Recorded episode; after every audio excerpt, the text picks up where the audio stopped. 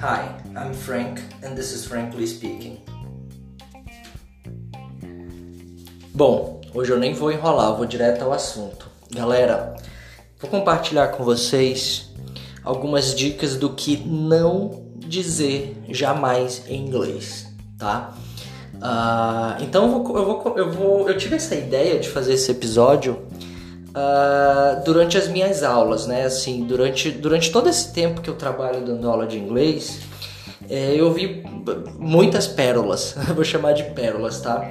E aí, baseado nessas pérolas, é que eu decidi fazer esse episódio de hoje, tá? Só como a gente não vai ter muito tempo para fazer, eu listei aqui cinco coisas que são muito comuns, que eu ouço praticamente todos os dias uh, da boca de pessoas que estão aprendendo a falar inglês, tá? Então acredito que essas dicas vão ajudar bastante a gente evitar cometer esses erros, tá bom? Então vamos lá, olha só. A primeira dica é com relação à palavra very, tá? Very. É muito comum a gente ver as pessoas usando very para quantificar algumas coisas, tá? Por exemplo, é comum a gente ouvir very problems, very water, very people e very work. Ou seja, a intenção é falar muitos problemas, muita água, muitas pessoas, muito trabalho, né? Então vamos, vamos lá. Primeiro de tudo, a gente não usa a palavra very para quantificar. Very não é um quantifier. Very é um emphasizer. Então a gente sempre vai usar o very antes de um adjetivo para enfatizar aquele adjetivo, nunca antes de um substantivo para quantificar aquele substantivo. vou dar alguns exemplos. Olha só, por exemplo, uh, eu posso usar, posso dizer, por exemplo, assim: She's very beautiful. She is very beautiful. Ou seja, ela é muito bonita. Posso usar assim? Pode, né? Posso. Por quê? Porque beautiful é um adjetivo, então eu uso very para quantificar aquele, não para quantificar, desculpa, para enfatizar aquele adjetivo beautiful, tá? Eu posso dizer, por exemplo, uh, this summer is very hot. Tipo, esse verão está muito quente. Eu posso usar o very para dizer very hot? Posso também, porque hot é um adjetivo, tá? Então, beleza. O que é que eu não posso fazer? Já falei, né? Very problems, very water, very people, very work. Então, o que é que eu deveria falar ao invés disso? Então, se eu quiser dizer muitos problemas, eu posso falar many problems. Many problems. Muitos problemas, ok? Muita água, tipo, choveu pra caramba e caiu muita água. Too much water too much water. Também posso dizer a lot of water, ou seja, muita água. Too much water, a lot of water, ok? Por exemplo, ao invés de, ser, ao invés de dizer very people para muitas pessoas, diga a lot of people ou many people, tá? A lot of people ou many people aí sim eu estou usando quantifiers, eu estou usando palavras que a gente usa para descrever quantidade, tá bom? Então, se eu quiser dizer muito trabalho, eu não digo very work, eu digo a lot of work. A lot of work, ok? Good. Vamos pro próximo, ó. Outra coisa que é muito comum uh, a gente ouvir quando com pessoas que estão aprendendo inglês é, por exemplo, a intenção de falar tem muito trabalho, né? Tem muito trabalho. Então é muito comum que as pessoas façam aquela associação já direta ali, né? Aquela tradução momentânea, vamos dizer assim, e acabem dizendo have a lot of work. Oh, have a lot of work today. Tipo, tem muito trabalho hoje. Have a lot of work today. Galera, nunca, nunca, jamais digam isso, tá? Tá errado, ok? O jeito certo é falar there is a lot of work. Então, olha só.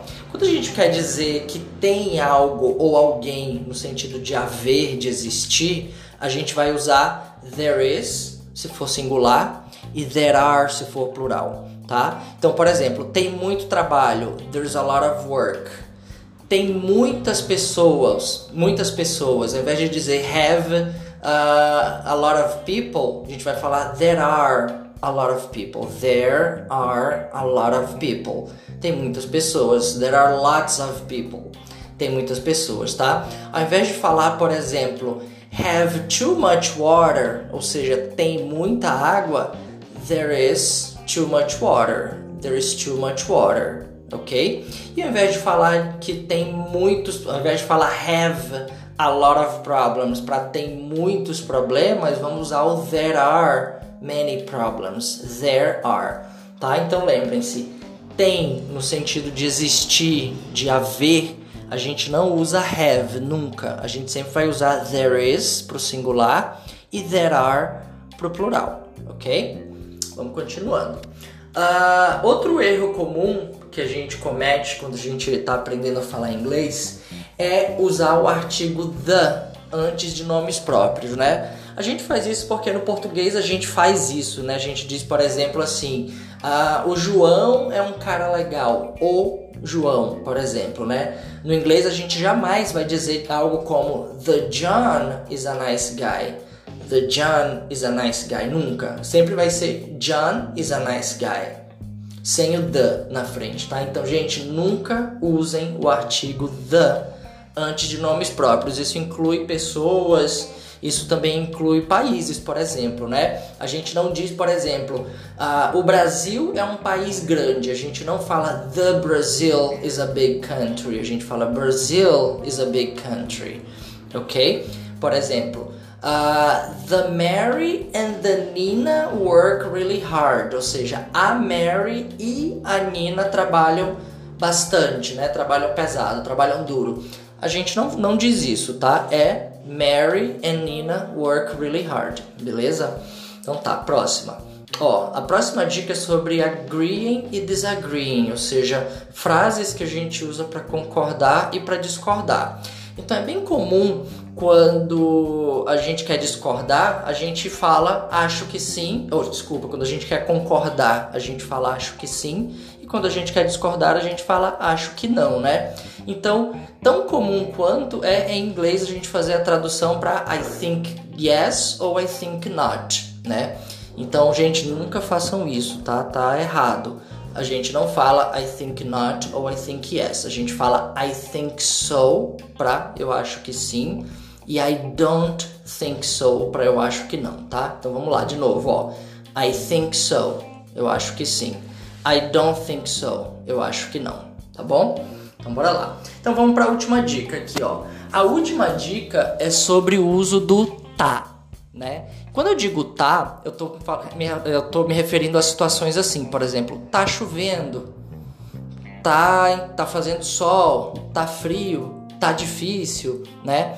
Então a gente tem a, tem a, a, a tendência a dizer simplesmente assim, ó, is raining para tá chovendo, is raining, né? E na verdade a gente não fala is raining, a gente precisa falar it's raining, ou seja, precisa do sujeito it para poder ele conjugar o verbo is e assim a gente conseguir falar sobre essa ação, tá? Então nunca diga coisas assim, tipo is raining, is sunny, né? Está fazendo sol is cold para tá frio e is difficult para tá difícil. Sempre diga assim, ó. It's raining, tá chovendo. It's sunny, tá fazendo sol. It's cold para tá frio and it's difficult para tá difícil, beleza? Uh, bom, essas foram as dicas de hoje. É, espero que ajude vocês aí a não cometerem esses erros, tá? Existem muitos outros erros comuns como esses que a gente acaba cometendo quando a gente faz essa associação, né? Então é, vale, vale ressaltar assim que a tradução ela, ela é bem importante no processo de aprendizado, porque a tradução ela é uma ferramenta que a gente pode usar para entender o inglês, né? Fazendo uma, uma comparação com o português mas nem sempre ela vai, ela vai ser a melhor ferramenta para a gente dizer algo, porque a maneira de se falar as coisas ela varia do idioma para o outro, né? Então nem sempre a tradução ela vai sair 100% como deveria ser dito, né, no, no, no idioma em questão, tá? Então fiquem muito atentos a isso. É, usem a tradução sim na hora de estudar para tentar entender algumas coisas. Eu aprendi muito traduzindo letra de música, por exemplo, então é algo que eu recomendo que vocês façam, tá? Mas não usem a tradução como via de regra para tudo, tá? Às vezes ela vai funcionar bem, às vezes ela não vai funcionar tão bem, ok? Então, para quem não me conhece, meu nome é Frank, eu sou professor de inglês há 18 anos e eu faço esse podcast semanalmente para ajudar os meus alunos a entender e a compreender o inglês de forma que isso facilite o aprendizado deles, ok? Então é isso. See you next time. Bye bye.